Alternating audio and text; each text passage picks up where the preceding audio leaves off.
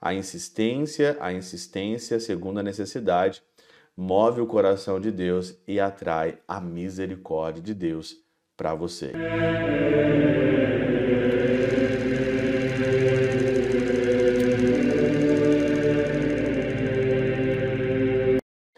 Nome do Pai, do Filho e do Espírito Santo. Amém. Olá, meus queridos amigos, meus queridos irmãos. Nos encontramos mais uma vez aqui no nosso Teós, Viva de Coriés, o Péro Cor Maria, nesse dia 18 de novembro de 2023. Nós estamos nesse sábado, do 32 segunda semana do nosso tempo comum.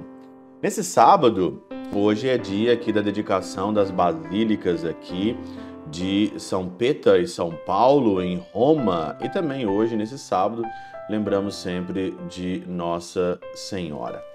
O evangelho de hoje, ele fala sobre a insistência na vida de oração, né?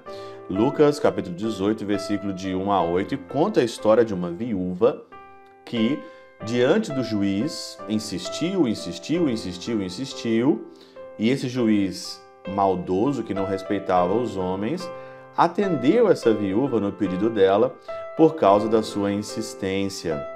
Diz aqui o parágrafo: Ainda que eu não tenha Deus nem respeite os homens, visto que essa viúva me importuna, far-lhe-ei justiça para que não venha continuamente importunar-me.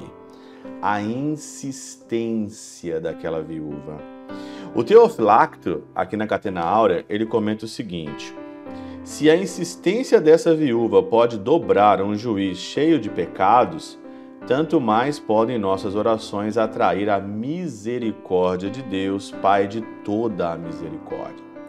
Se nós soubéssemos o poder da nossa oração, nós não íamos aqui negligenciar nem um dia na nossa oração, na nossa oração mental, no nosso terço, na nossa missa, na nossa, na nossa adoração na intimidade que nós temos com o Senhor, nós não negligenciaríamos, não deixaríamos de fazer.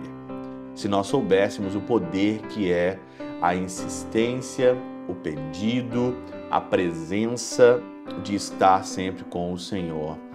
Nesse sábado, eu volto a chamar a atenção para a oração do terço. O terço é como se fosse rosas que você colocar, colocasse na frente de Nossa Senhora. Cada Ave Maria é uma rosa, e aquela rosa ali, através do Espírito Santo, da água do Espírito Santo, fica dia e noite na presença de Maria. E na presença de Maria, Maria sempre lembra a Jesus todos os nossos pedidos e as nossas necessidades. Essa viúva insistiu, insistiu, insistiu. Muitas das vezes eu encontro pessoas que rezam uma ou duas vezes e já desistem ah, não quero mais, o Senhor não me atendeu, né? E o Senhor não te atende, talvez naquele momento, é porque você não precisa. É que não é o momento, porque Deus tem uma inteligência maior do que a nossa, que nós não conseguimos às vezes entender.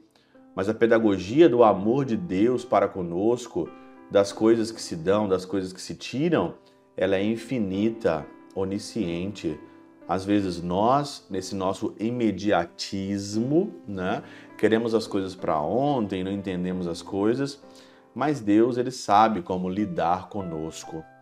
Santo Agostinho ainda comenta aqui, né? Nosso Senhor refere-se aí à fé perfeita. O que é a fé perfeita? A fé perfeita de não desistir nunca, que raramente se vê na terra de Santo Agostinho. Eis a igreja de nosso Senhor plena de fiéis. Se não houvesse fé, nem aí haveria de entrar. Quem suposto tivera fé perfeita, não moveria montanhas. O telefone está tocando, deixa o telefone tocar, quem sabe faz ao vivo, não tem problema não, daqui a pouco eu já atendo. Mas dá para você perceber claramente que essa viúva ela insiste, ela persiste na vida, na oração, e é assim que cada um de nós também tem que fazer. Não desistir na primeira oração quando você não é atendido ou você pede uma coisa e você não recebe imediatamente. A insistência, a insistência segundo a necessidade move o coração de Deus e atrai a misericórdia de Deus para você. Então insista como o exemplo dessa viúva. Pela intercessão de São Chabel de Mangluf, São Padre Pio de Peltrautina, Santa Teresinha, do Menino Jesus e o Doce Coração de Maria, Deus Todo-Poderoso os abençoe, Pai, Filho e Espírito Santo, dê sobre vós e convosco permaneça para sempre. Amém.